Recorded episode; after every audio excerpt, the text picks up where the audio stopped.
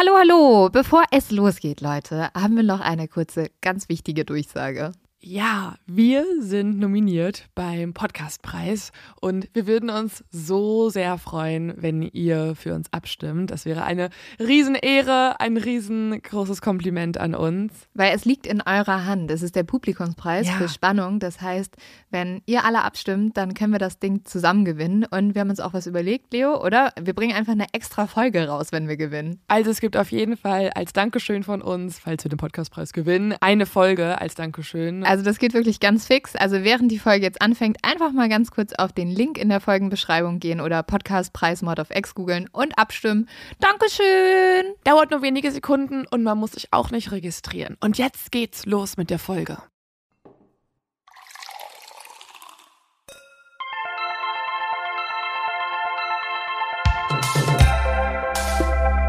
Mord auf X.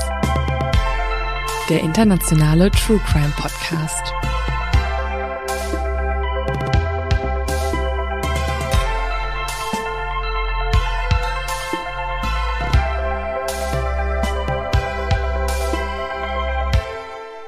Hallo und herzlich willkommen zu unserer kleinen Gruselshow.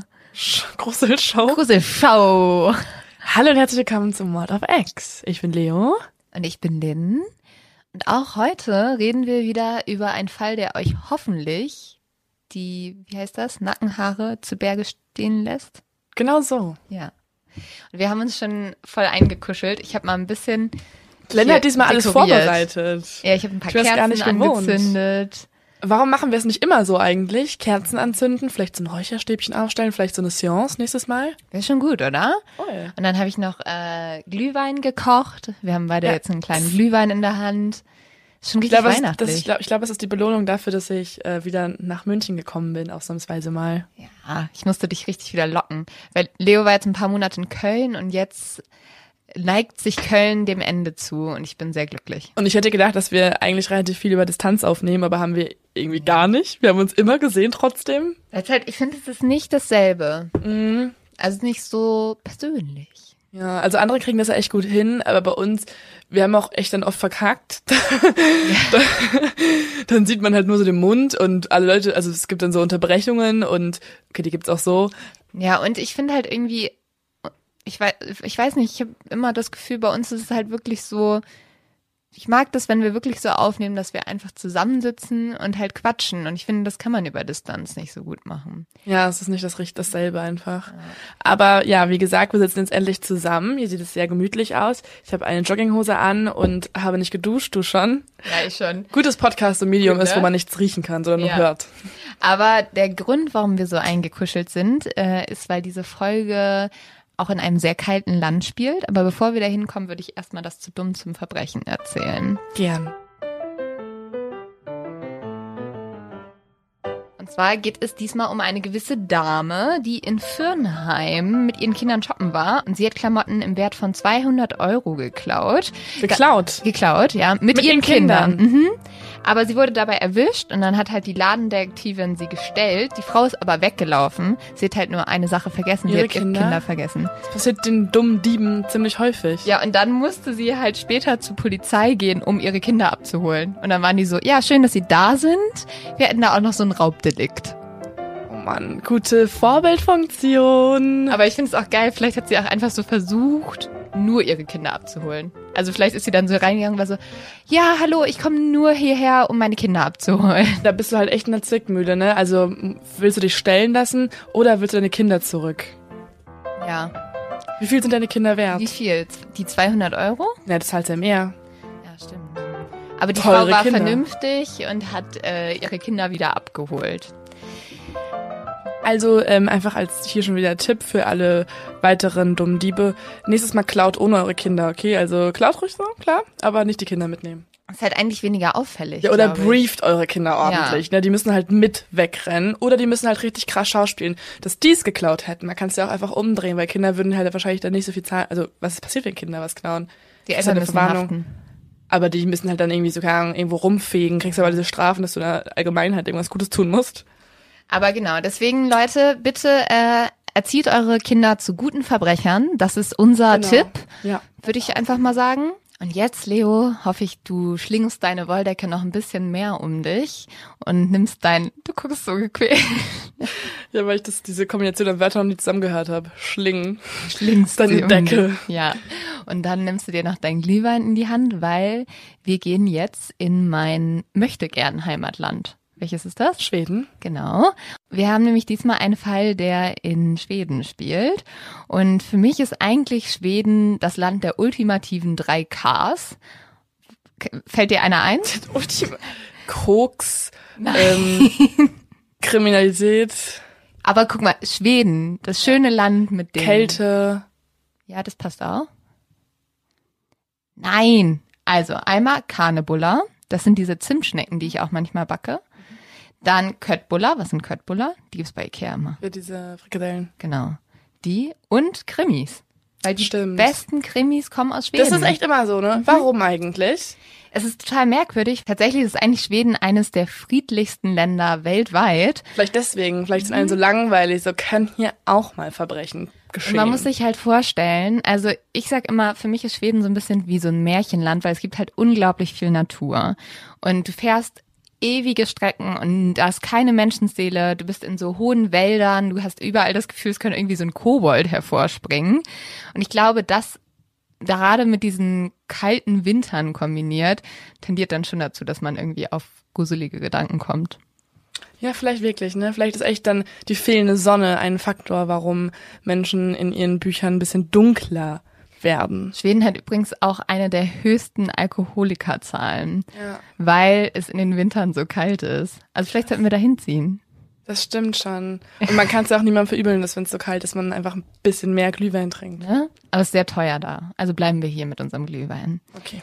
Und für mich hat halt Schweden immer so große Wälder, schöne Seen und halt wirklich so einen der schönsten Orte und friedlichsten Orte überhaupt bedeutet. Aber diese Idylle wurde vor vier Jahren grauenhaft zerstört.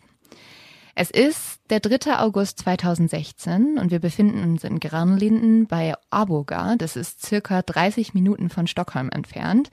Stockholm ist die Hauptstadt von Schweden. Ich hoffe, das wisst ihr alle. Oh, echt? Okay, cool. Lerne lern ich richtig viel hier wieder. Leo, hast du dir notiert? Sehr gut. Und wir besuchen heute sozusagen Anki Möller und ihren Ehemann Jöhan. Die wohnen in so einem Sommerhaus und dieses Sommerhaus ist wie aus dem IKEA-Katalog rausgeschnitten. Das ist ein rotes Holzhaus, das direkt an so einem riesigen See liegt, in einem Wald, wo keine Menschenseele drumherum wohnt. Also einerseits der absolute Traum, Andererseits Szenario für einen Horrorfilm. Ja, andererseits sehr, sehr einsam und ich sehe schon wirklich diese Aufnahme von oben, wie dieses Auto alleine sich durch den Wald schlängelt, um Ja. zu diesem abgelegenen Sommerhaus zu fahren. Cabin in the Woods. Schon. Das ältere Ehepaar hat den ganzen Tag aufgeräumt, die haben dann zu Abend gegessen und sind beide ganz schön erschöpft. Und deswegen setzen sie sich jetzt auf das Sofa. Die 63-jährige Anki gießt sich noch ein Glas Wein an und ihr Mann Johann, der öffnet ein Bier und die beiden irgendwie entspannen noch mal so ein bisschen.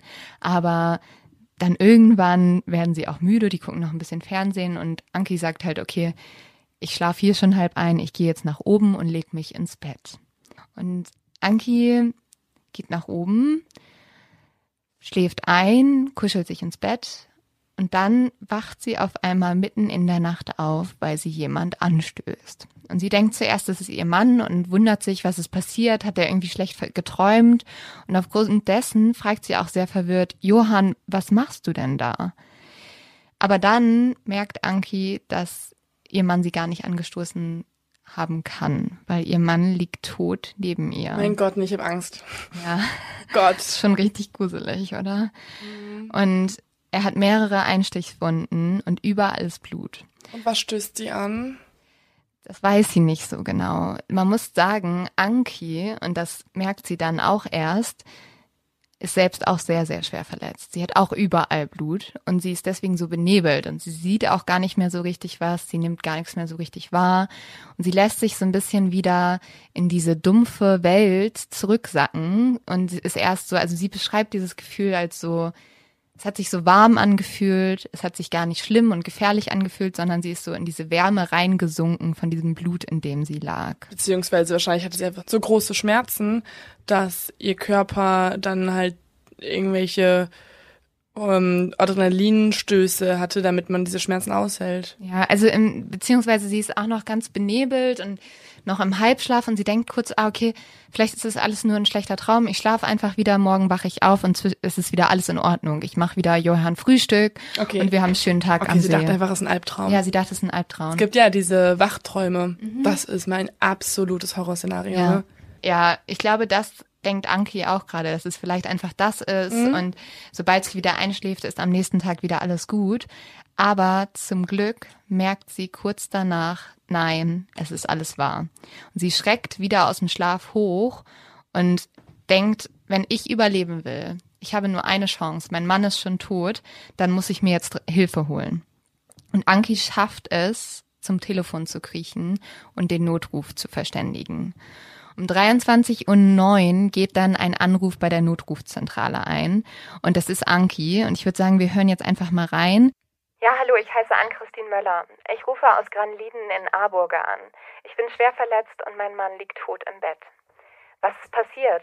Ich weiß es nicht. Ich blute. Sie müssen schnell kommen. Ich sterbe bald. Ich sterbe. Der Rettungswagen ist gleich da. Sagen Sie mir, was passiert ist. Ich wurde wach und jemand stand über mir. Es war überall Blut. Aber wer stand denn über ihr? Das weiß sie nicht. Einfach eine schwarze Gestalt. Ja. Irgendjemand war in diesem Zimmer und hat halt sie und ihren Mann attackiert. Und sie weiß nicht, wer es war. Aber kannte sie sehen, ob der Mann eine Maske auf hat? Oder war es ein Mann? Sie wusste, also sie weiß gar nichts über diese Person. Gott. Absolut nix. Oh Gott. Und das Schlimme ist, ich habe ja schon gesagt, dieses Haus ist so super abgelegen und aufgrund dessen findet jetzt natürlich die Polizei und der Notwagen auch erstmal nicht dieses Haus. Also die Frau am Telefon versucht die ganze Zeit Anki irgendwie dazu zu bekommen, dass sie den Weg beschreibt, aber Anki ist ja auch selber sehr, sehr schwer verletzt und aufgrund dessen braucht der Notwagen eine halbe Stunde, bis er eintrifft. Und sofort beginnt die Spurensicherung und auch die Versorgung von Anki. Aber für Johann ist in diesem Moment schon jede Hilfe zu spät gekommen. Der war bereits tot, als Anki aufgewacht ist. Um 0.16 Uhr fährt dann der Rettungswagen mit Anki los. Und Anki hat natürlich super schlimme Verletzungen, die hat mehrere Stichwunden, aber sie ist bei Bewusstsein. Und die Polizei vermutet zu diesem Zeitpunkt immer noch, dass Anki schuld ist Warum das denn? weil das Sommerhaus so weit abgelegen ist und sie sich nicht so richtig vorstellen können, wer da noch gekommen sein kann. Also man muss auch sagen, es ist nichts gestohlen worden, obwohl eine Geldbörse auf dem Küchentisch lag. Und Ja, also ein typisches halt Verbrechen, wo jemand halt Schmerzen zufügen Ja. wollte und töten wollte und nicht wegen Mittel zum Zweck gemordet hat. genau, also und es ist halt auch dieses Sommerhaus findest du nicht einfach. Das ist nicht so, dass da jemand mal vorbeikommt oder ein Mörder irgendwie das durch Zufall sieht. Du musst wissen, wo dieses Sommerhaus ist. Oh Mann, das hört sich so an wie Cabin in the Woods. Kennst du den Horrorfilm? Nein, ich gucke doch keine Horrorfilme. Und aufgrund dessen denkt die Polizei erstmal, es- die haben halt Alkohol getrunken, vielleicht kam es zum Ehestreit. Und jetzt ist halt die große Frage, war das Ganze nur ein Familiendrama oder steckt halt mehr dahinter? Konnte man denn irgendwie Spuren sehen am Haus oder so? Nee, man hat keine Spuren gefunden, nix. Also der Mörder ist auch einfach irgendwie ins Haus gekommen. Das heißt, der muss eigentlich einen Schlüssel gehabt haben oder so. Aber als die Spurensicherung Jörhans Leiche untersucht, merken sie, dass es keinen Kampf gegeben hat. Also Jörhan wurde im Schlaf umgebracht. Und das spricht Anki frei, Ja, total. weil damit kann es kein Ehestreit gewesen sein. Ja. Und aufgrund dessen fragt auch eine Sanitäterin Anki auf dem Weg ins Krankenhaus, weil Anki ist ja bei Bewusstsein, gibt es irgendjemanden, mit dem ihr Streit habt, den ihr auch kennt? Also als eine Art Racheakt dann. Und dann sagt Anki, ja, ich habe Streit mit unserer Tochter Johanna wegen ihrer Berufswahl. Sie leitet ein Asylbewerberheim. Vielleicht war es einer von denen. Und jetzt, Racist! ja, ich wollte auch gerade sagen, jetzt ist, denke ich, so jeder kleine AfDler, falls unsere AfDler hören, ich hoffe nicht, ist so ich hoffe, oh Gott. ganz im Ernst. Wir ich nehmen hoffe alle nicht. Klicks. Wir nehmen alle. Nein, wir wollen keine. So, ja, ich wusste es. Die scheiß Ausländer. Danke, Merkel. Also Nein. war Merkel die Mörderin? ja, Okay. eigentlich schon. Aber es ist ja schnell klar, dieses Sommerhaus liegt so weit abgelegen, dass halt der Täter die Gegend gekannt haben muss, wie ich schon gesagt habe. Und jetzt mal ein kleiner Side-Fact für euch, Leute. Ein Drittel der Leute, die ermordet werden, werden von einem Familienmitglied oder von ihrem Partner umgebracht. Und Leo, welches Familienmitglied wird denn zu diesem Zeitpunkt noch verdächtigt? Wird noch jemand verdächtigt? Also außer Anki? Na, nicht ihre Tochter. Doch, doch, Johanna. Was? Also, Anki hatte ja schon gesagt, dass sie mit der Tochter Streit haben und deswegen denkt sich natürlich jetzt die Polizei, wir müssen uns mal diese Tochter ein bisschen genauer angucken. Aber wenn du, also ich meine, ich hatte auch Streit mit Eltern wegen meiner Berufswahl, weil ich halt nach meinem Abitur Philosophie und Literatur studiert habe, was halt ziemlich arbeitslos klingt. Deswegen, also, das, aber was? Wie kannst du aus so einem Streit denn den Grund, also, nee. Die Polizei fährt am nächsten Morgen zu den zwei Töchtern des Ehepaars, um denen halt mitzuteilen, eure Eltern wurden ermordet, beziehungsweise eure Mutter liegt mit schweren Verletzungen im Krankenhaus.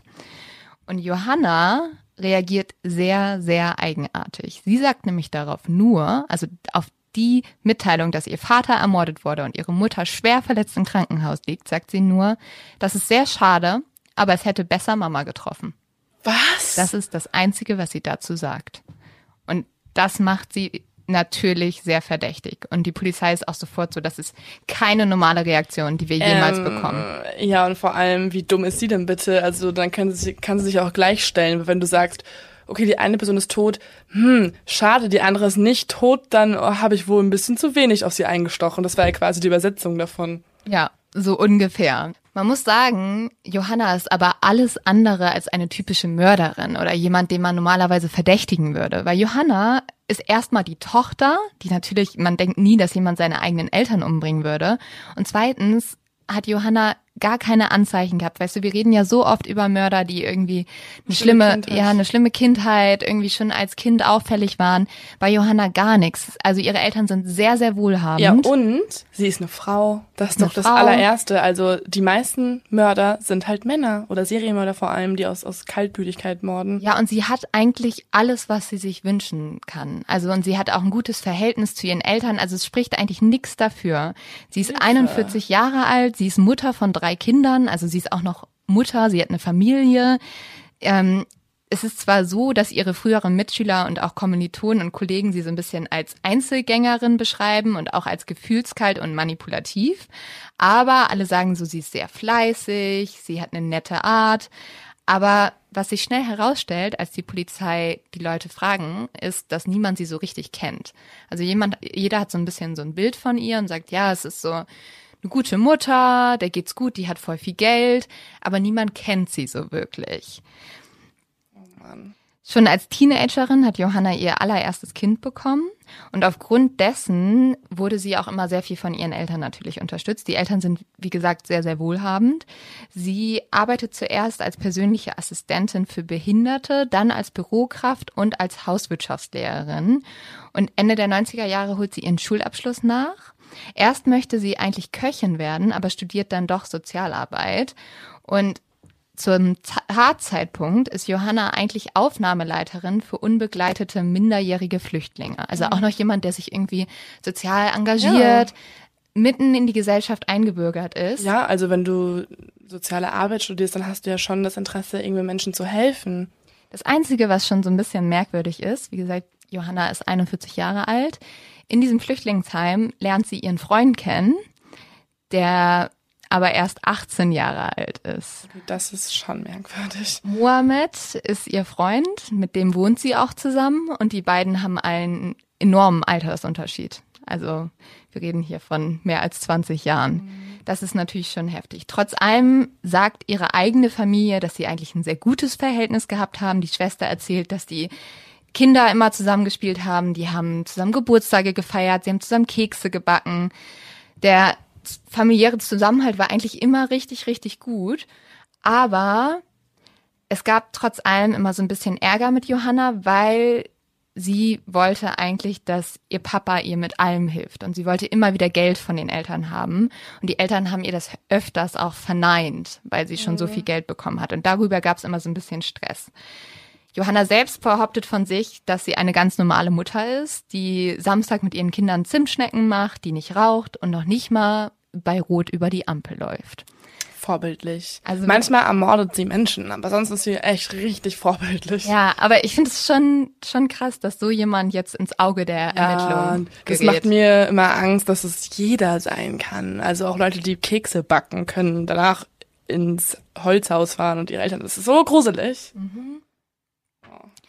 Also ich merke ja schon, dass du jetzt auch schon ziemlich überzeugt bist, dass sie das vielleicht gemacht haben könnte. Also, hast du nicht eigentlich schon indirekt gesagt? Also, du hast mit allem, was du gerade gesagt hast, eigentlich angedeutet, dass die es gemacht hat. Ja, weil die Beweise verdichten sich auch sehr. Und mittlerweile ist es sogar so, dass die ganzen Verwandten und Bekannten der Familie und auch die Familie selber immer mehr daran glauben, dass Johanna irgendwas mit dieser Tatnacht zu tun haben kann, weil ihre Eltern sind gerade gestorben, also ihr Vater und ihre Mutter ist schwer verletzt. Und Johanna ist nur an einem interessiert. Sie ruft auch die ganze Familie an und sagt, können wir uns treffen, können wir uns treffen, weil sie über was sprechen will, Das Leon? Erbe. Genau, sie möchte wissen, an wen geht dann das Erbe von Papa.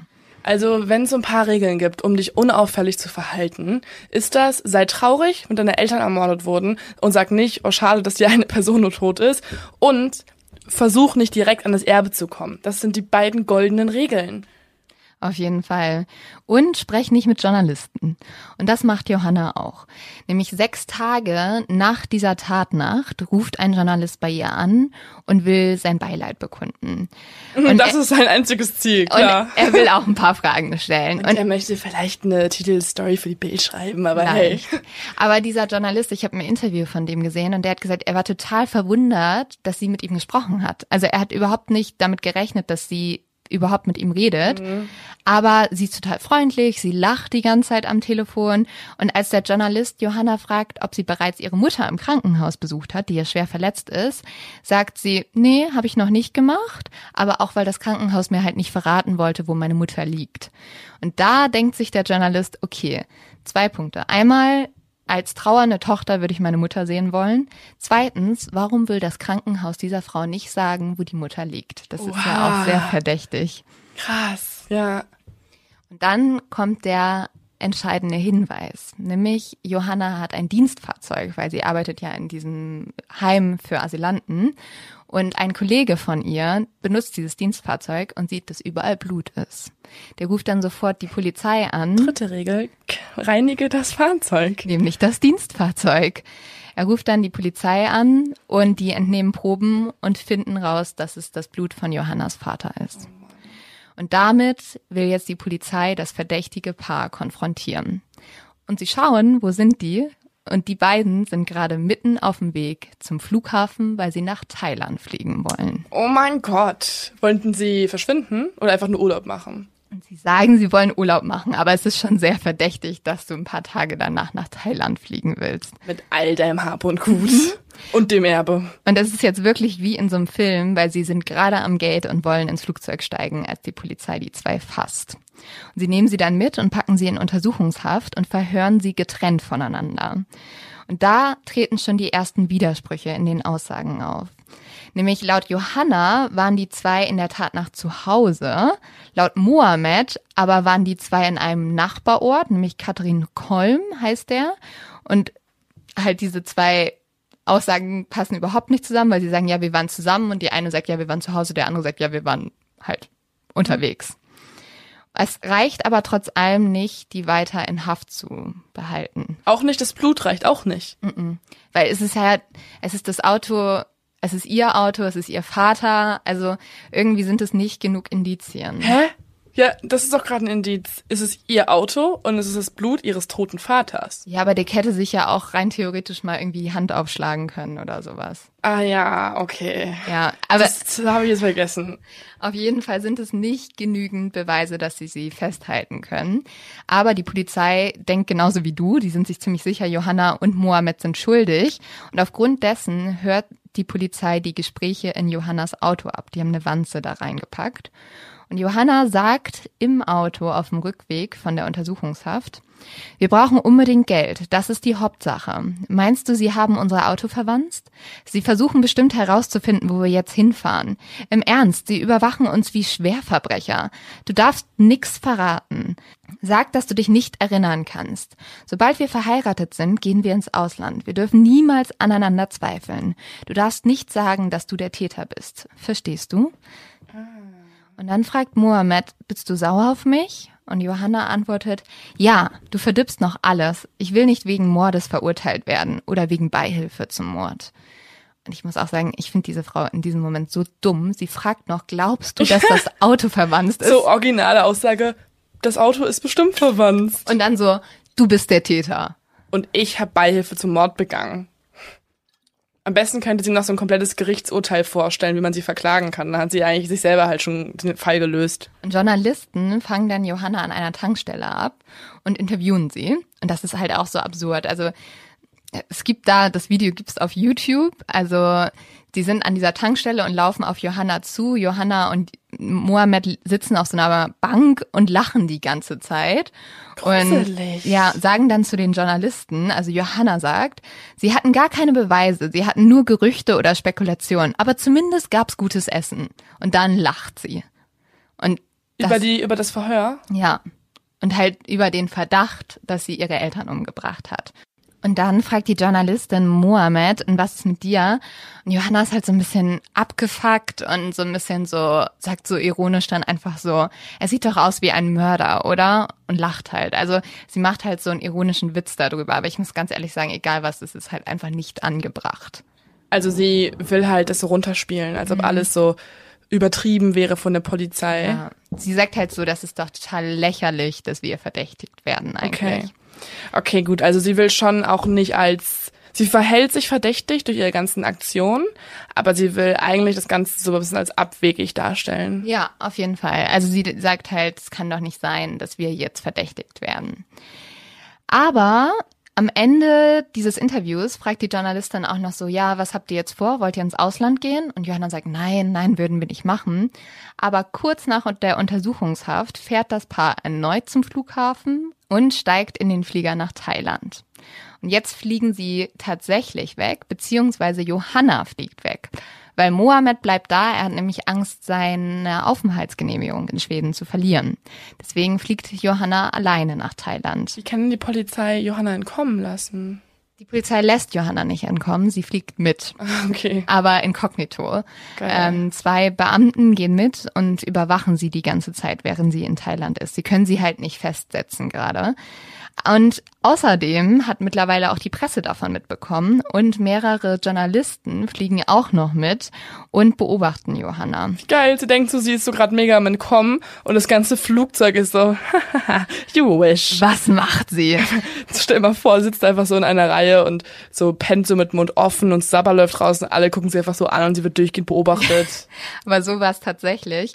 Und sie checkt dann in ein Hotel ein und ist irgendwie die ganze Zeit am Pool und es ist auch relativ, wirkt zumindest relativ glücklich. Und diese Bilder nehmen die Journalisten alle auf und drucken sie in den Zeitschriften. Und das wirkt, natürlich überhaupt nicht gut. Und sie wird halt noch verdächtiger dadurch, dass sie halt im Pool chillt. Checkt sie denn dann irgendwann, dass sie halt beobachtet wird? In Thailand? Oder liest sie einfach ab dem Moment keine schwedische Zeitung mehr? Ich glaube, sie ignoriert das alles so ein bisschen. Man muss auch sagen, teilweise ist die Familie noch zu dem Punkt so, ja, wir dachten halt, sie will einfach sich eine Auszeit nehmen, von dem ganzen Trubel wegkommen. Aber auch Mohammed versucht, das Land zu verlassen. Und zwar will er nach Norwegen einreisen. Aber es gelingt ihm zuerst nicht. Die Polizei hält ihn fest. Und zwar aus dem Grund, dass sie noch nicht wissen, ob sie ihn dort überwachen können. Aber dann setzt sich die schwedische Staatsanwaltschaft mit der Staatsanwaltschaft in Norwegen zusammen und die machen so eine Kooperation, dass auch Mohammed überwacht wird und deswegen lassen sie Mohammed nach Norwegen gehen und Mohammed geht nach Trondheim, das ist ganz oben im Norden und dort taucht er erstmal unter, also denkt er, er wird auch weiter überwacht. Und seine ganzen Gespräche werden auch abgehört. Und Mohammed behält weiter den Kontakt zu Johanna. Und die zwei telefonieren auch immer, immer wieder. Und er bettelt sie wirklich an, zurückzukommen, weil er sagt, ich, ich kann ohne dich nicht leben. Ich weiß nicht, was ich machen soll. Ich spreche kein Schwedisch. Ich bin hier total verloren. Und man muss ja auch sagen, der ist 18 Jahre alt. Ne? Der ist halt Der braucht auch halt seine lost. Mutter wieder. Ja, er braucht sozusagen seine Mutter. Mohammed spricht in der Zeit auch viel mit Freunden von ihm und einem Freund erzählt er, dass er auf zwei Menschen eingestochen hätte und dass einer sogar starb. Und reicht das der Polizei jetzt immer noch nicht? Ja, die Polizei sitzt jetzt auf jeden Fall auf heißen Kohlen und macht sich für den Übergriff bereit. Weil Mohammed erzählt dem Freund auch, dass er das alles nur für seine Freundin getan hätte, die gerade jetzt in Thailand ist. Und er erzählt auch einem anderen Freund seinen Traum und sagt, er wollte eigentlich nur mit Johanna einen Laden eröffnen und ein Geschäft haben und jetzt ist alles so schrecklich passiert.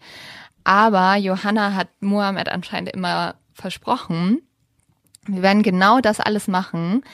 Ich werde dir das Geld geben, weil ich werde von meinen Eltern 10 Millionen Kronen bekommen, wenn sie tot sind. Und das macht ihn jetzt natürlich sehr verdächtigt. Und was Johanna Mohammed auch versprochen haben soll, ist, dass sie, wenn ihre Eltern tot sind und sie das Erbe hat, mit dem Geld seine eigene Familie aus dem Iran nach Schweden holt. Und jetzt fragen wir uns natürlich, wer ist denn überhaupt Mohammed und wie ist er nach Schweden gekommen? Mohammed ist in Teheran aufgewachsen und gehört der unterdrückten Volksgruppe der Hazara an. Er flieht als Minderjähriger nach Schweden und zwar alleine und dort zieht er erstmal in dieses Aufnahmeheim ein, wo er auch Johanna kennenlernt. Die zwei werden dann aber ziemlich schnell ein Paar und deswegen zieht er aus diesem Aufnahmeheim wieder aus und zieht bei Johanna ein, was ja schon ein bisschen merkwürdig ist. Upgrade. Ja, auf jeden Fall. Als Johanna dann aus Thailand nach Trondheim kommt, wird das Paar endlich von der Polizei gefasst und sie werden verhaftet. Und das Ganze, der Grund dafür ist natürlich irgendwie diese Indizien und auch die Gesprächsaufzeichnung, die die Polizei gemacht hat. Johanna und Mohammed, die zwei haben sich ja kennengelernt, als Mohammed noch minderjährig war. Und er ist damals 2015 mit der großen Flüchtlingswelle nach Schweden gekommen. Die zwei haben einen 23-jährigen Altersunterschied. Und Johanna ist dafür auch bekannt, dass sie auf sehr junge Männer steht. Sie soll nämlich mit mehreren minderjährigen Flüchtlingen aus dem Heim Sex gehabt haben. Der Sex war nicht wirklich einvernehmlich, denn mehrere von den Jungs erzählen, dass sie sie psychisch und auch körperlich missbraucht hat und ihnen gedroht hat, sie aus dem Heim zu werfen, wenn sie nicht mit ihr schlafen. Und wir reden hier von minderjährigen Jungen, die halt auch wirklich dieser Frau ausgeliefert waren, weil sie nix hatten in diesem Land und dann sagt jemand zu ihr, ja, wenn du keinen Sex mit mir hast, dann musst du halt zurück. Also diese Frau hat ganz, ganz schrecklich irgendwie ihre Situation aus, genau, ausgenutzt. Ihre ja. Macht ausgenutzt, ja. Und zwei der Jugendlichen zeigen sie dann tatsächlich auch an und einer hat alles mitgefilmt und geht damit an die Presse und zeigt ganz genau, ja, diese Frau hat mich erpresst. Und einen Tag danach geht die Presse komplett verrückt. Es ist auf jeder Zeitschrift, überall steht der Sexskandal schlechthin, Leiterin des Flüchtlingsheims missbraucht, missbraucht Jungen.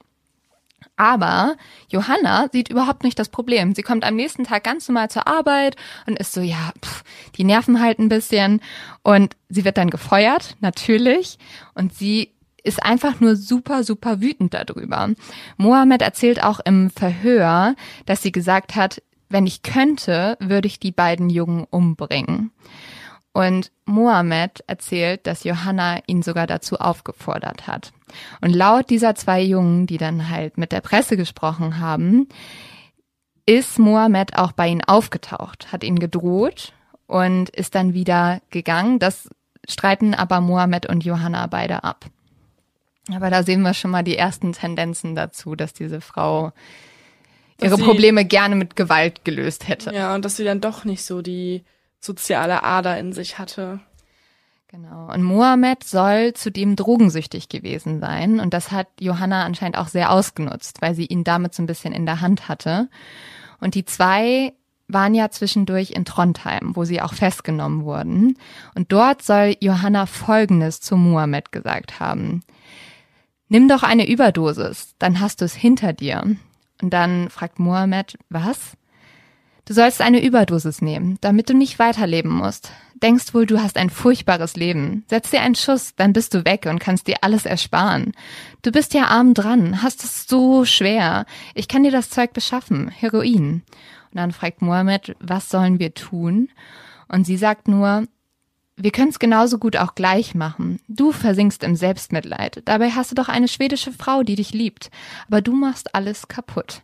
Weißt du eigentlich, wie viele Leute dich beneiden? Naja, nicht so viele, würde ich sagen. Aber da merkt man auch, wie herrisch sie mit ihm ja, war. Und was für eine Narzisstin einfach. Und wie heftig das ist, dass sie ihn eigentlich dazu aufgefordert hat, bring dich doch um. Das ist ja also auch wieder ironisch. Im Endeffekt ist er gekränkt, dass er sie nicht auf Händen trägt und so wertschätzt, wie sie es eigentlich möchte. Also sie zwingt sich die Liebe ja quasi immer wieder. Beziehungsweise, also dieses Gespräch resultierte ja daraus, dass Mohammed so ein bisschen Schuld empfunden hat und dann halt wahrscheinlich gesagt hat, ich kann nicht mehr. Und dann so eine Forderung zu stellen, zu sagen, ja, du hast doch alles, du wirst nur wegen Mord verdächtigt, ist halt irgendwie absurd, finde ich. Mhm.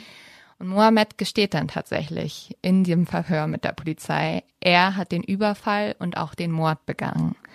Und zuerst sagt er, dass Johanna damit nichts zu tun hat. Aber im zweiten Schritt sagt er auch, ja, Johanna hat mich acht bis zehnmal aufgefordert, für sie zu morden. Und die Polizei stellt auch ziemlich schnell fest, dass unter Drogeneinfluss Mohammed eigentlich für Johanna wie eine Waffe war. Also sie ist die Person, die die Pistole bedient in dem Sinne und die Pistole ist in dem Sinne Mohammed. War er denn unter Drogeneinfluss, als er den Mord begangen hat? Das wissen wir nicht, weil die erste Schilderung, die wir jetzt von Mohammed bekommen, wir wissen ja immer noch nicht, was in der Nacht passiert ist, ist folgende.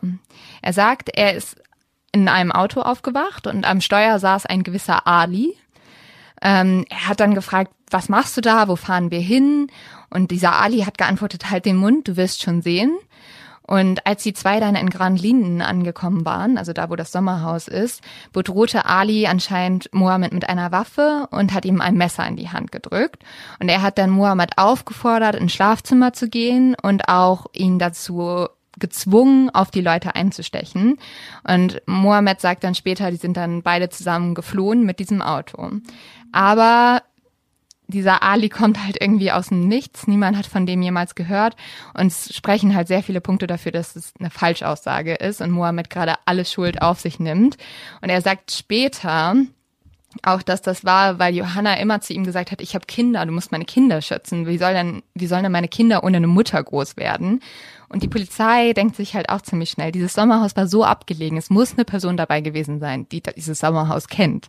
Und das ist halt Johanna. Und auch jemand, der einen Schlüssel hatte. Ja, jemand, der sich halt auskennt.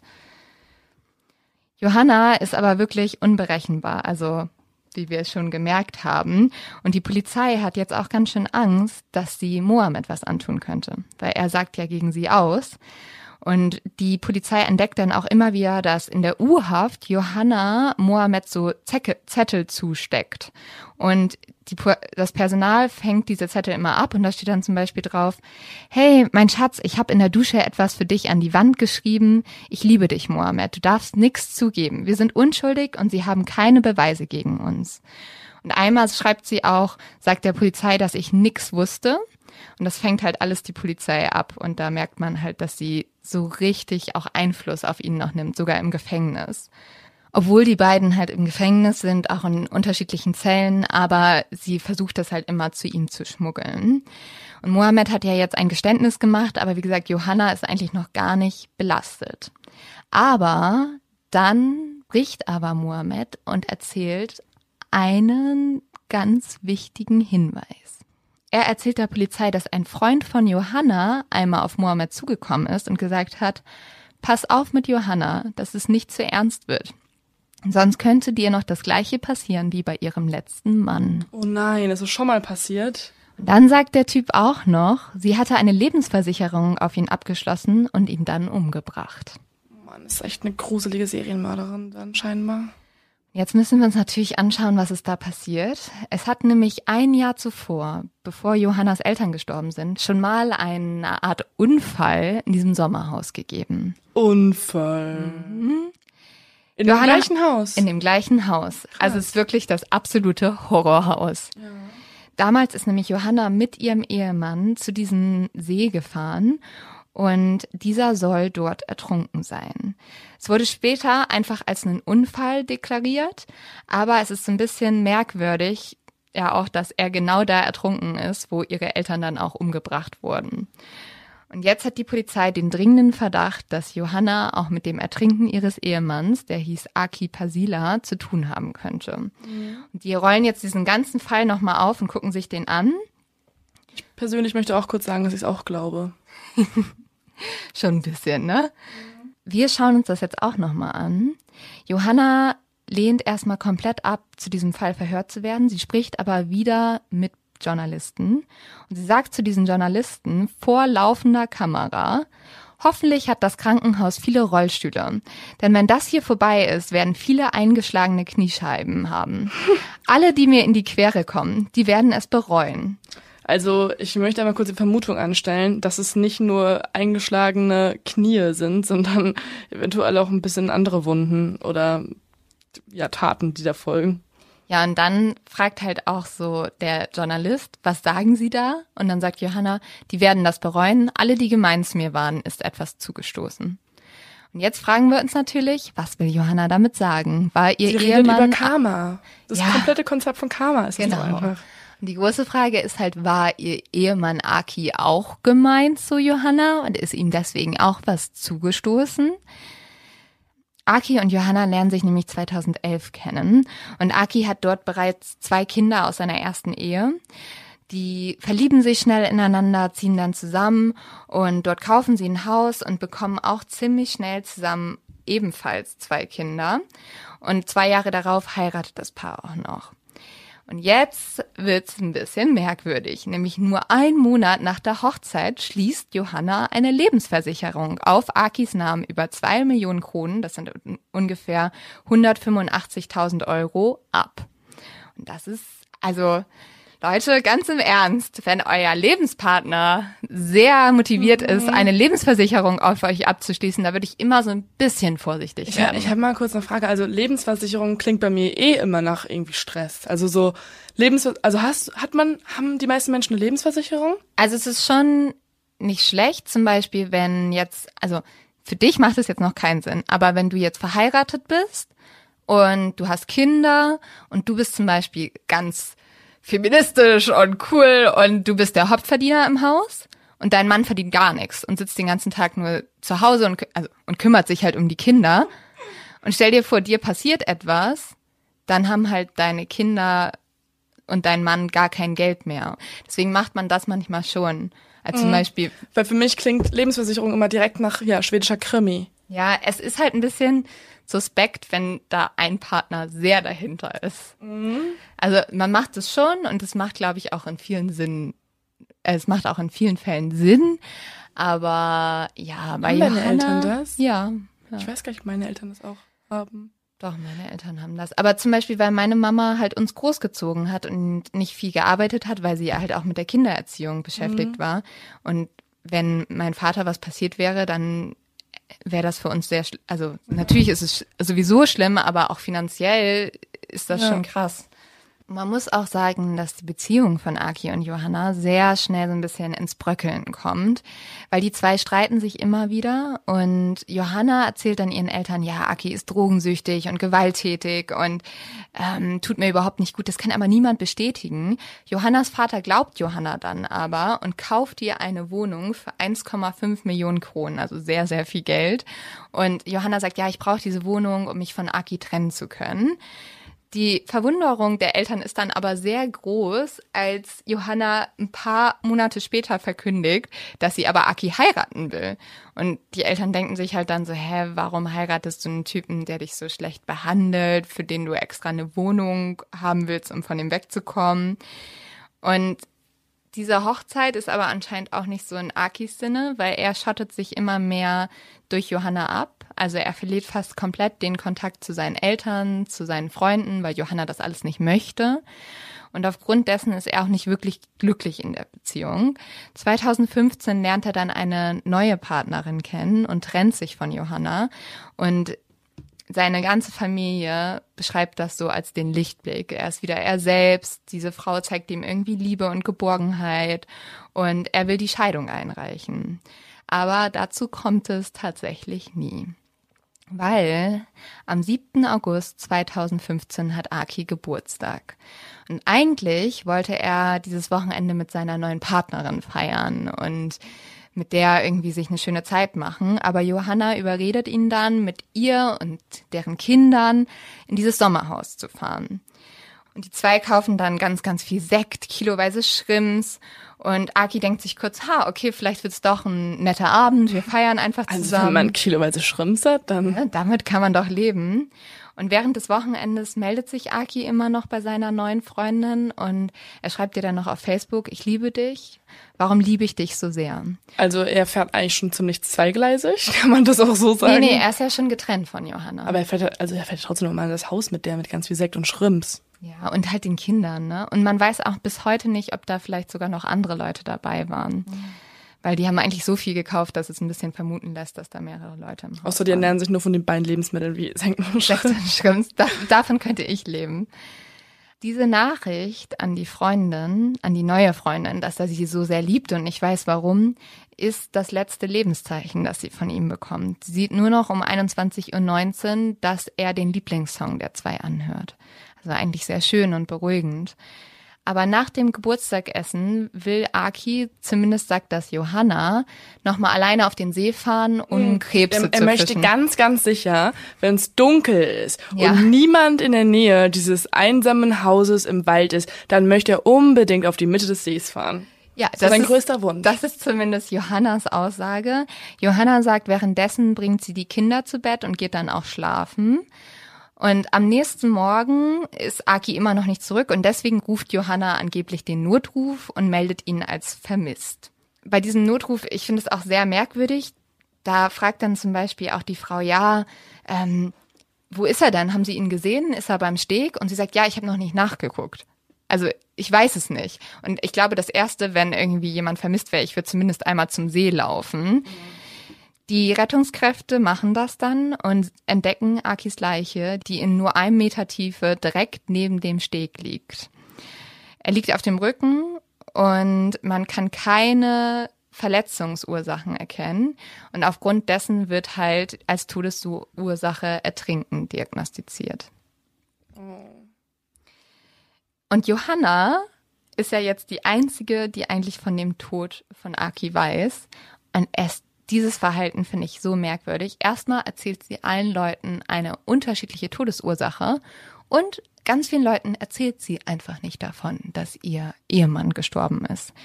Das Einzige, was sie macht, ist, am nächsten Tag schreibt sie der neuen Freundin eine SMS und in der steht einfach nur, ja, Aki ist wahrscheinlich an einer Überdosis gestorben. Per SMS, Leo. Das sagt sie per SMS.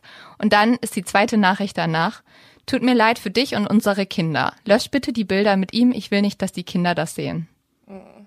Das ist ihre Nachricht. Stell dir vor, du kriegst eine SMS. Dein Freund ist gestorben. Oh mein Gott, dann Und was noch viel krasser ist, ihrer Familie erzählt sie erstmal gar nichts. Ihre Schwester kriegt dann irgendwie so einen Monat später sitzen die zwei zusammen und dann kriegt sie mit, dass halt Johanna den ganzen Tag weg war und dann fragt sie, ja, wo warst du denn? Und dann sagt Johanna, ach so, ja, ich war auf einer Beerdigung.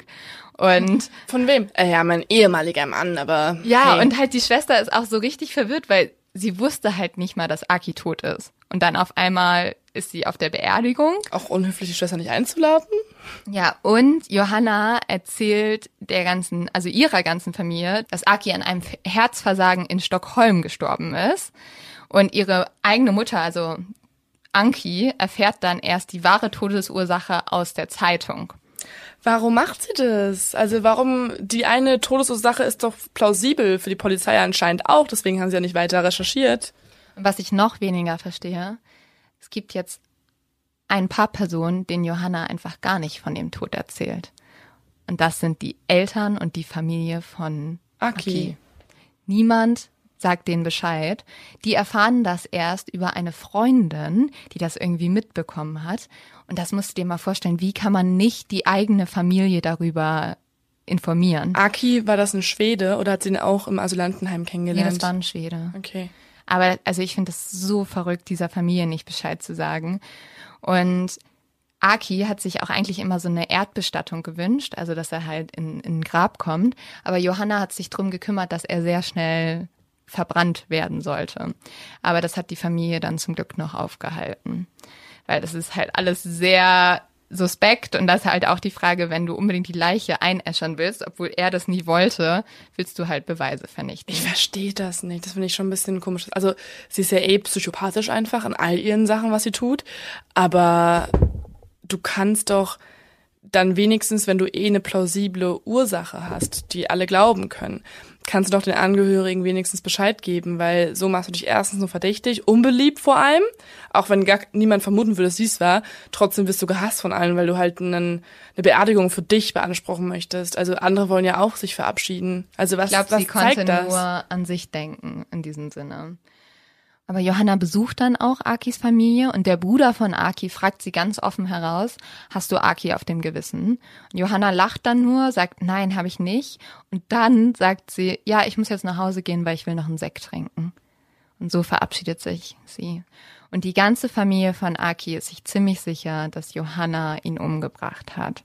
Zum Beispiel Tutscha, das ist die Schwester von Aki, erzählt, dass die schon die ganze Zeit den Verdacht hatten, dass äh, Johanna Aki was antun könnte, weil Akin hat irgendwie einmal erzählt, dass Johanna sogar zu ihm gesagt hätte, ich könnte dich an einem Baum aufhängen und ich möchte das Sommerhaus in Gralinden in Brand stecken, während meine Eltern da schlafen. Hat sie einfach mal so gedroppt. Hat sie einfach mal so gesagt. so vom Fernseher in, der Cash, in der Decke eingekuschelt.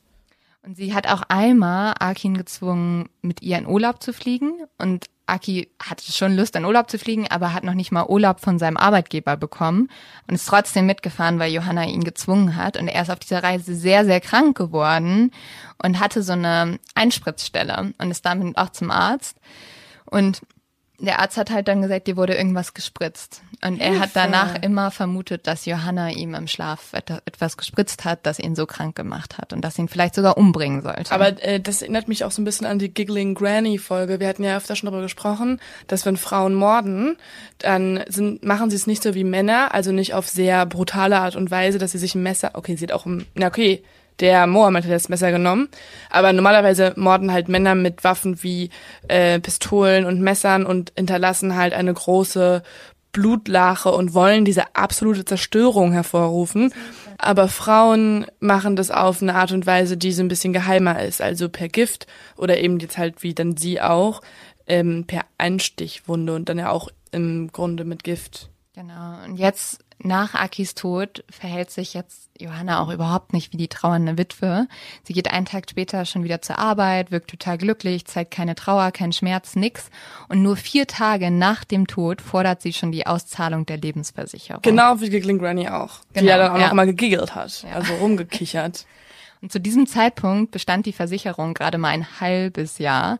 Und auffällig ist auch, dass die ganze Kommunikation mit diesem Versicherungsunternehmen ausschließlich über Johannas E-Mail-Adresse erfolgte. Und deswegen ist jetzt auch die Versicherung ein bisschen suspekt und schaltet zwei Detektive ein.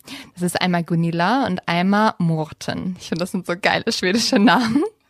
Und die beiden waren ehemalig auch mal bei der Polizei und sind halt jetzt sozusagen Versicherungsdetektive. Voll der coole Beruf. Und die zwei untersuchen nochmal alles und fahren nochmal zu dem Tatort, also zu diesem Sommerhaus. Und sie gehen zu dem Steg. Und sie merken, dass eigentlich, also Aki war sehr sportlich, der war ein guter Schwimmer, der hätte halt sich einfach an diesem Steg hochziehen können. Das Wasser war weder tief noch hätte er, also er war ja direkt am Steg, wo er gestorben ist. Da hätte er halt eigentlich rauskommen können als starker junger Mann. Sie merken deswegen sehr schnell, okay, hier ist irgendwas suspekt, irgendwas stimmt nicht. Johanna macht währenddessen die ganze Zeit Druck, sie will unbedingt ihr Geld haben. Und aufgrund dessen verabreden sich dann Morten und Gunilla, die sagen zu Johanna, ja, wenn du, wenn du dein Geld haben willst, dann musst du uns treffen und du musst mit uns sprechen. Und die verabreden sich dann mit Johanna am 6. April, April 2013 in einem Hotel in Eskelunda um 13 Uhr. Und die zwei sitzen in der Eingangshalle, warten und warten und Johanna kommt nicht. Und um 20 nach 1 rufen sie dann Johanna an, um ihr zu sagen, dass sie halt warten. Und das finde ich so gruselig. Johanna sagt dann, ich bin doch längst hier. Und dieses Hotel. Sitzt sie dann da so mit so einer Zeitung, wo so zwei Löcher drin sind und sie werden die ganze Zeit beobachtet von Johanna? Ja, so ungefähr. Also dieses Hotel hat eine offene Galerie. Das heißt, da geht so eine Treppe nach oben. Und Johanna steht in dieser offenen Galerie hinter einer Säule und guckt. Wie dumm. Ja, aber es ist so gruselig. Die beiden Detektive beschreiben das so, dass sie wie so eine Marionettenspielerin da oben stand und auf die runtergeguckt hat. Wollte sie auf Statue tun, als ob sie so die Einrichtung wäre? Nein, ich glaube, sie wollte einfach, sie wollte ihr halt beobachten. Aber was bringt ihr das denn? Also ich verstehe ihre Handlung nicht so ganz, weil ihr Ziel war doch jetzt eigentlich, dass sie sich mit denen trifft, um zu beweisen, dass sie nicht verdächtig ist, damit sie halt wenigstens das Geld der Versicherung bekommt. Und was macht sie? Sie tut auf Marionette oben und beobachtet die. Ja, also der eine Detektiv hat halt gesagt, für ihn war es so ein Machtspiel. Also Johanna wollte denen zeigen, hey, ich habe immer noch hier die Kontrolle. Die zwei unterhalten sich dann fast zwei Stunden mit Johanna und sie ist die ganze Zeit äh, total ausgelassen und sie erzählt den Detektiven, dass sie eigentlich gemeinsam mit ihrem Mann die Versicherung für die Kinder abschließen wollten und die haben das auch irgendwie zusammen gefeiert und gemeinsam im Bett gemacht. Aber sie verwickelt sich die ganze Zeit in irgendwie Widersprüche. Also in jedem zweiten Satz sagt sie was anderes und die zwei Detektive prüfen das auch und merken dann zum Beispiel, der Arbeitgeber von Anki sagt, ja, Anki war gar nicht da, als sie die Versicherung abgeschlossen haben. Da hatte der einen Arbeitstrip, also die waren ganz bestimmt nicht zusammen im Bett. Und außerdem fragen dann Gunilla und Morten halt, ja, wieso war alles von deiner E-Mail-Adresse. Und sie sagt, ja, Anki hat immer mein Handy benutzt. Das kann aber gar nicht sein, weil der Arbeitgeber ja nachweist, dass zum Beispiel Anki ganz oft gar nicht da war. Und das reicht jetzt, dass die Versicherung zumindest sagen kann, dass sie ihr nicht das Geld auszahlen, unter anderem auch, weil sie sich nochmal das Handy angucken von Johanna.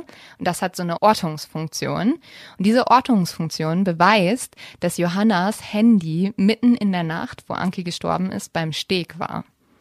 Und das spricht ja sehr dafür, dass sie damit was zu tun hat. Könnten das die Versicherungsdetektive bitte auch an die Polizei weitergeben? Machen sie. Und was sie, sie fragen dann auch noch Johanna und sagen, ja, wir haben irgendwie ziemlich das Gefühl, dass du damit was zu tun hast. Und dann sagt sie nur dazu, ich wünschte, er wäre am Leben, dann könnte ich ihn wenigstens selbst erledigen. Also es ist alles, sie macht sich nicht unverdächtiger. Und jetzt ist es halt so, dass Gunilla und Morten dieses ganze, diese ganzen Gespräche, den Verdacht, alles an die Polizei weitergeben. Aber erst ein Jahr später, nämlich ein Jahr später, als sie erfahren, dass Johannas Eltern in genau dem gleichen Haus versucht worden umzubringen und der Vater auch gestorben ist. Und jetzt werden die Ermittlungen auch an den Mord an Aki wieder aufgenommen. Und dabei werden natürlich auch die Ergebnisse dieser zwei Versicherungsdetektive berücksichtigt. 2017 wird dann Anklage gegen Johanna und Mohammed erhoben, und zwar einmal wegen Mord und versuchten Mordes und gegen Johanna kommt noch eine weitere Anklage dazu wegen Anstiftung zum Mord an ihren Ehemann Aki. Und da finde ich auch, also ich finde es krass, dass sie nur wegen Anstiftung zum Mord verurteilt wird. Aber Es wahrscheinlich. ist ja, also es ist ja mindestens Beihilfe. Also ich kann mir halt so ein bisschen vorstellen, weil Johanna war ja so manipulativ, dass halt deswegen die Polizei davon ausgeht, dass sie wieder jemanden dazu bekommen hatte, für sie zu morden. Weil das Ding ist ja auch, sie als Frau hätte wahrscheinlich sehr schlecht ihren Ehemann umbringen können. Also gerade den unterduckern können oder so, weißt du? Ist ja wahrscheinlich eher unrealistisch. Mohammed knickt dann bei den Verhören komplett ein und gesteht, dass Johanna ihn und andere Menschen oft dazu angestiftet hat zu morden. Außerdem spricht auch die älteste Tochter von Johanna und spricht sich auch gegen Johanna aus. Sie sagt, dass Johanna sie mehrmals dazu aufgefordert hat, für sie, also für Johanna, den eigenen Vater umzubringen. Und jetzt spricht halt die ganze Familie auch noch gegen Johanna. Kann Johanna bitte einfach mal den Scheiß selber machen? Ja. So. Sie hat halt immer versucht, andere Leute dazu zu kriegen. Und am 7. Mai 2017 ist dann der erste Prozesstag. Und da wird vor allem über Johannas finanzielle Lage gesprochen, weil Johanna führt ein absolutes Luxusleben und sie lebt komplett über ihre Verhältnisse hinaus. Ihre Ausgaben sind circa 6.300 Euro im Monat. Also das musst du erstmal schaffen. Schon eine Hausnummer. Sie kauft sich sehr teure Kleidung, nur Hummer und Champagner. Und aufgrund dessen ist diese finanzielle Lage für die Staatsanwaltschaft ein riesiges Indiz, weil sie sagen, dass Johanna das Geld gebraucht hat, deswegen hat sie ihren ersten Mann umgebracht, um die, an die Lebensversicherung zu kommen. Und deswegen hat sie dann auch ihre Eltern umgebracht, da sie das Erbe haben wollte. Ich finde das so bezeichnend, dass Frauen immer für halt Mittel zum Zweck töten, damit sie halt an irgendwas kommen. Lebensversicherung in diesem Fall oder halt Erbe und Männer, weil sie, oder das ist natürlich verallgemeinert, aber viele Männer, viele se männliche Serienmörder wegen des Mordens getötet haben. Mhm. Das, ist, das zeigt dieser Fall schon wieder so deutlich. Also Johanna hat ja wahrscheinlich sogar gar nicht direkt gemordet, aber sie hat halt Leute dazu bekommen. Ja, ja. ja genau. Und man schaut sich dann auch nochmal Akis Leiche an. Die ist mittlerweile sehr stark verwest, aber man kann trotzdem gut irgendwie den, den Körper analysieren. Und man sieht, es gibt keine Anzeichnungen für Verletzungen oder Blutergüsse. Und dann schauen die Gerichts... Stopp mal kurz, Sie haben ein Jahr später die Leiche nochmal angeguckt ja. und sehen, dass er keine Blutergüsse hat? Ja. An den Knochen oder wie? Das kann man... Aber der wurde doch verbrannt. Nee, das wurde ja aufgehalten von der Familie. Ah, okay. Und aufgrund dessen können sie das schon noch schauen und können das an der Haut noch erkennen. Was aber der Gerichtsmediziner schaut, ist, ob in Akis Körper Kieselalgen sind. Weil eigentlich, wenn man ertrinkt, dann setzen sich Kieselalgen auf dem Körper ab. Und das kann man sehr schnell nachweisen. Und die Gewebeproben ergeben, dass Kieselalgen in der Lunge sind, allerdings eigentlich viel zu wenig. Und das ist sehr ungewöhnlich. Und das spricht eigentlich dagegen, dass Aki ertrunken ist. Allerdings findet man auch keine andere Todesursache. Und das spricht halt sehr gegen das Ertrinken.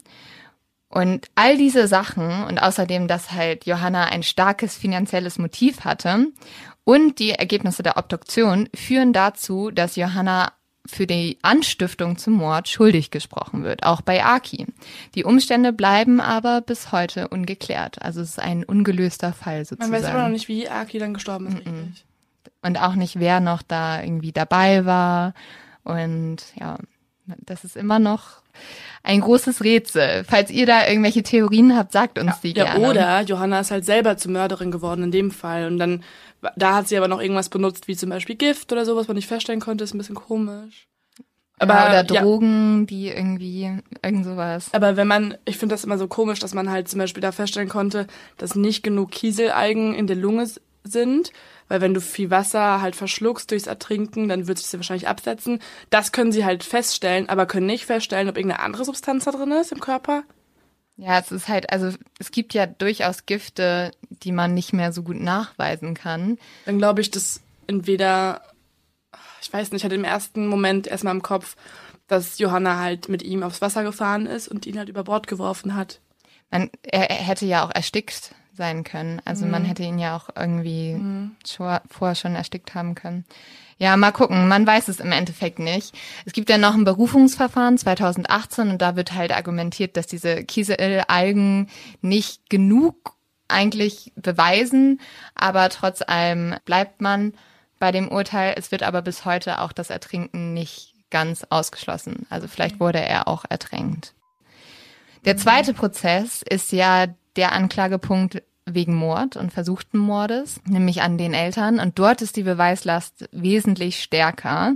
Mohammed hat ja jetzt alle Taten gestanden und er hat auch behauptet, dass Johanna ihn dazu bekommen hat und ihn dazu angestiftet hat, ins Sommerhaus zu fahren und dort die Eltern umzubringen.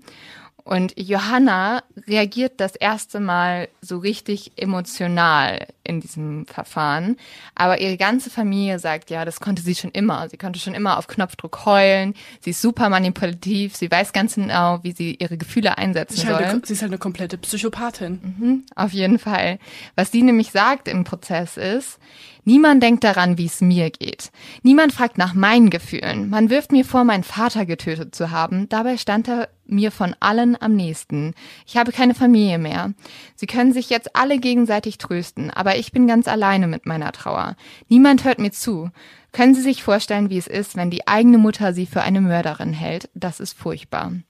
Ja, und Mohammed sagt da drauf nur, Sie ist sehr schlau. Sie ist sehr gut darin, Menschen zu manipulieren. Sie kann Menschen mit ihren Worten gut überzeugen und sie hat ihre Gefühle im Griff.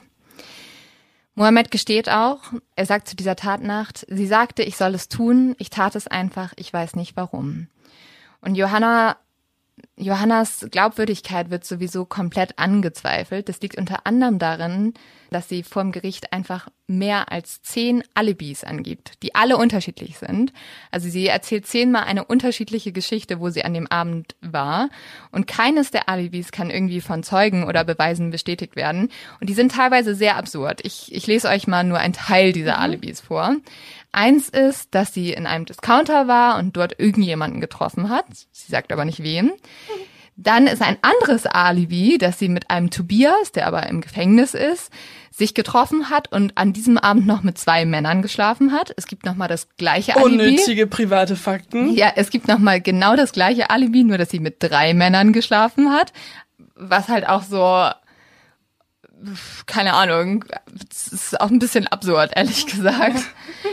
Gleichzeitig oder nacheinander, weil gleichzeitig wäre dann zeitlich ja schon wieder machbar. Wir wollen jetzt nicht erläutern, wie, aber ja, aber es ist auch, finde ich, ein komisches Alibi zu sagen, ja, ich, ich, also ich kann meine Eltern nicht umgebracht haben. Ich hatte mit drei Männern Sex. Sie hat noch ein ganz anderes, sehr absurdes Alibi, nämlich, dass sie nicht ihre Eltern umgebracht haben kann, weil sie zu der Zeit eine Pistole gekauft hat. aber das ist wieder schon ganz schön ehrlich, ne? Ja, aber hat sie echt eine Pistole gekauft, also damit es diesmal, damit das nächste Mal selber machen kann. Wahrscheinlich. Dann hat sie auch gesagt, dass sie einfach mit Mohammed zu Hause war. Dann gibt es noch eine andere Geschichte, dass sie mit ihrem Sohn zu Hause war. Also sie tischt also, ganz viel auf. Also wenn ich eine Sache über diese Person gelernt habe, ne, also über Johanna, dann, dass sie extreme Entscheidungsschwierigkeiten hat, sich auf eine Alibi-Erklärung festzulegen. Oder generell auf einfach eine Aussage in ihrem Leben. Es ist immer eine neue Aussage. So, klar, ich habe auch Entscheidungsschwierigkeiten, weil ich mehrere Essen-Sachen geil finde. Aber so, man muss sich halt entscheiden können. Bleib bei deiner. Dreiergeschichte. Ja. Und am zehnten Verhandlungstag sagt dann auch Johannas Mutter gegen sie aus. Und das führt dazu, dass sie verurteilt wird. Und sie hat dann erstmal, ist die ganze Zeit ja in U-Haft gewesen, da hat sie schon die ganze Zeit noch versucht, Mohammed und andere Zeugen zu bestechen, aber niemand spricht für sie. Alle sprechen sich gegen sie aus, sogar die eigenen Kinder.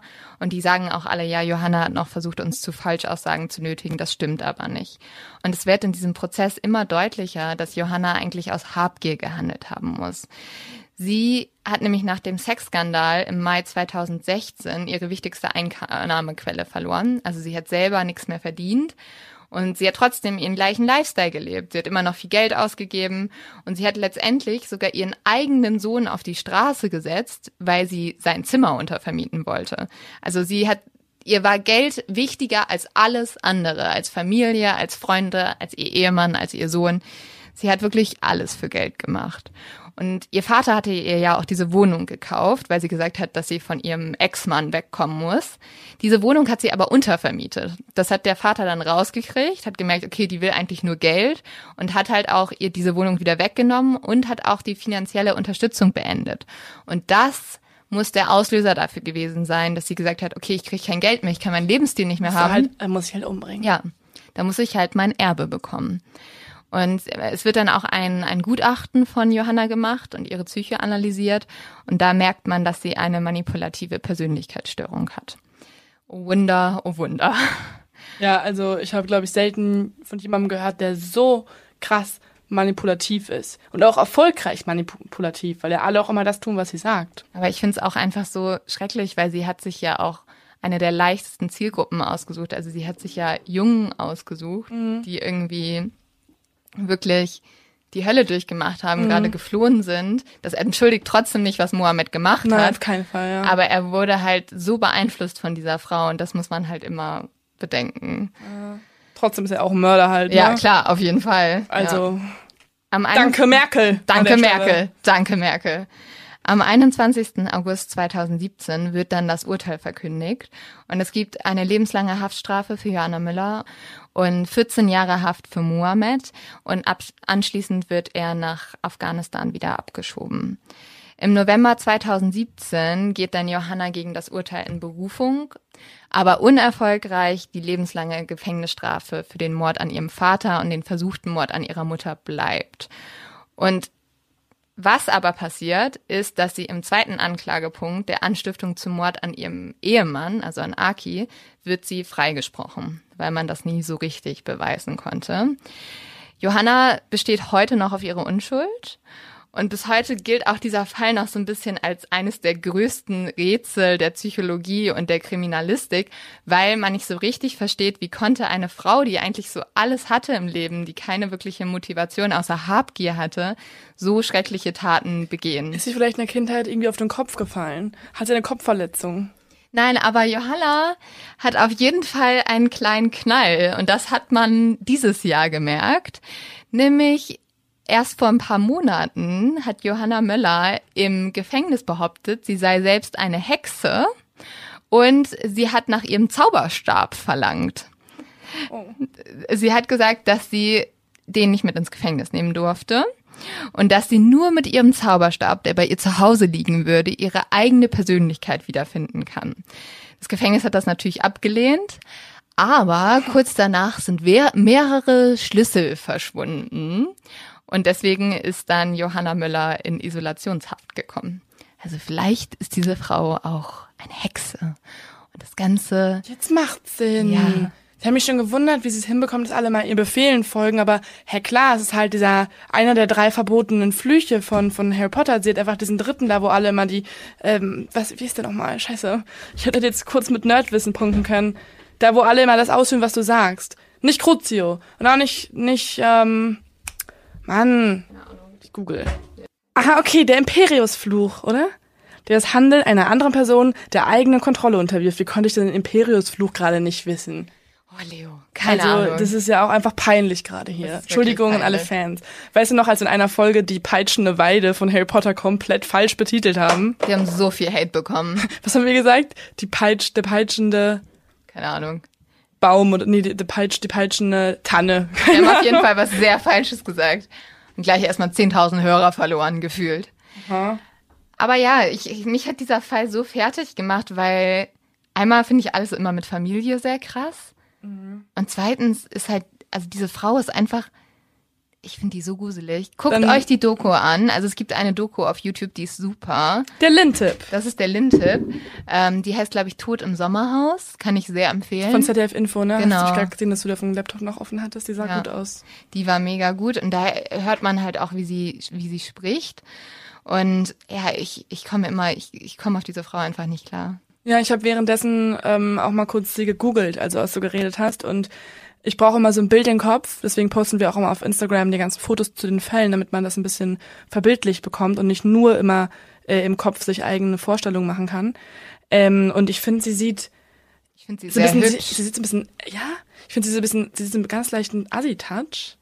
Ja, aber sie ist schon, also sie hat äh, dunkle Haare und blaue Augen. Das finde ich immer voll, voll krass, wenn Frauen das haben. Und sie ist schon, also nicht, dass Frauen im Alter nicht mehr gut aussehen würden, aber 41 Jahre, ich finde, die sieht super aus, also auch noch super fit und so. Auf jeden Fall nicht wie eine Psychopathin, ne? Nee. Sie sieht wirklich aus wie die Frau, die noch nicht mal bei Rot über die Ampel laufen würde. Und die Kekse backt. Aber wir wissen ja alle, das ist nicht der Fall. Und BTK hat in der Kirchengemeinde gearbeitet. Also Leute, vertraut niemandem. Denn damit ist es in gewisser Art und Weise auch fast wie ein schwedisches Märchen. Nur ist es leider wahr und es hat ein, ein schlimmes, ein sehr schlimmes Ende genommen. Ja, es ist halt echt ein Anti-Märchen, ne? Ja. Also die schwedische Horrorversion von. Es ist eigentlich der schwedische Thriller, nur halt in Realität umgesetzt. Also eigentlich passt es doch wieder zu Schweden. Und das ist auch unser Abschlussplädoyer, beziehungsweise Leo, hast du noch einen Tipp? Ja, ich habe eine Hausaufgabe.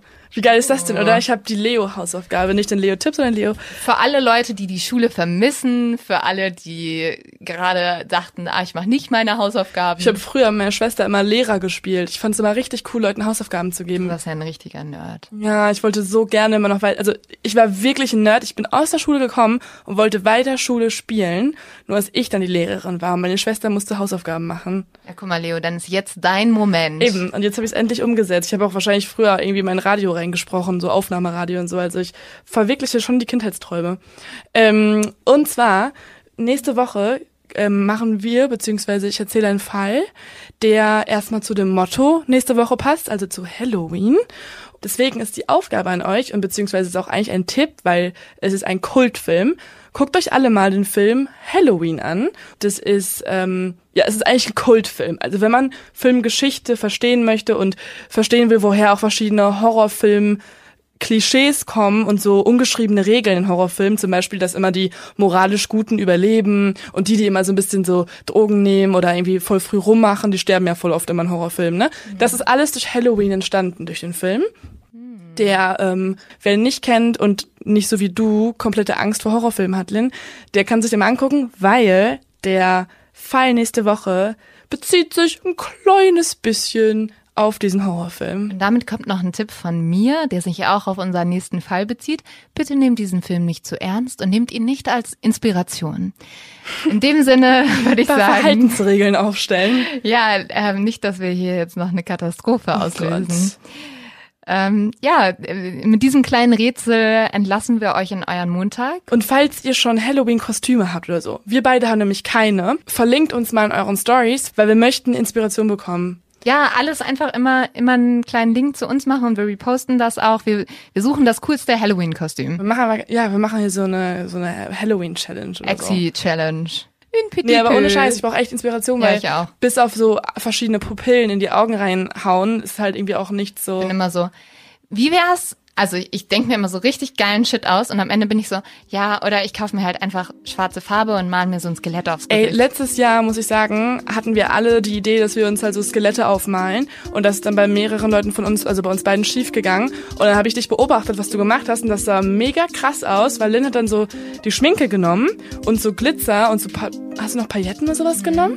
Und du hast so mega gefreestylt und das sah so cool aus. Ja, aber es sah so ein bisschen aus, also ich fand es auch voll cool, es sah aus, als würde ich so weinen. Ja, das sah richtig, also das ist auch so aus dem Nichts. Also ich gucke nur so zum Spiegel und auf einmal sehe ich, wie du so ein eigenes Kunstwerk auf dich drauf malst, so aus dem, so ein bisschen da Glitzer. Also ich, ich reposte das mal. Ich, ich möchte dazu sagen, ich bin abends in der Bahn nach Hause gefahren und dann hat einfach der Typ mir gegenüber gesagt, du weißt schon, dass du scheiße so aussiehst. und ich war so, ja, Dude, es ist Halloween, Mann. Wenn ich gut aussehen würde, hätte ich was ja. falsch gemacht. Ich war so, danke und schönen Abend noch. Willst du meine Handynummer haben? Ja, Wir könnten ein perfektes Paar werden. Nee, aber ohne Scheiß, ich brauche was Cooles dieses Jahr. Ja, also eure Aufgabe, zwei Hausaufgaben.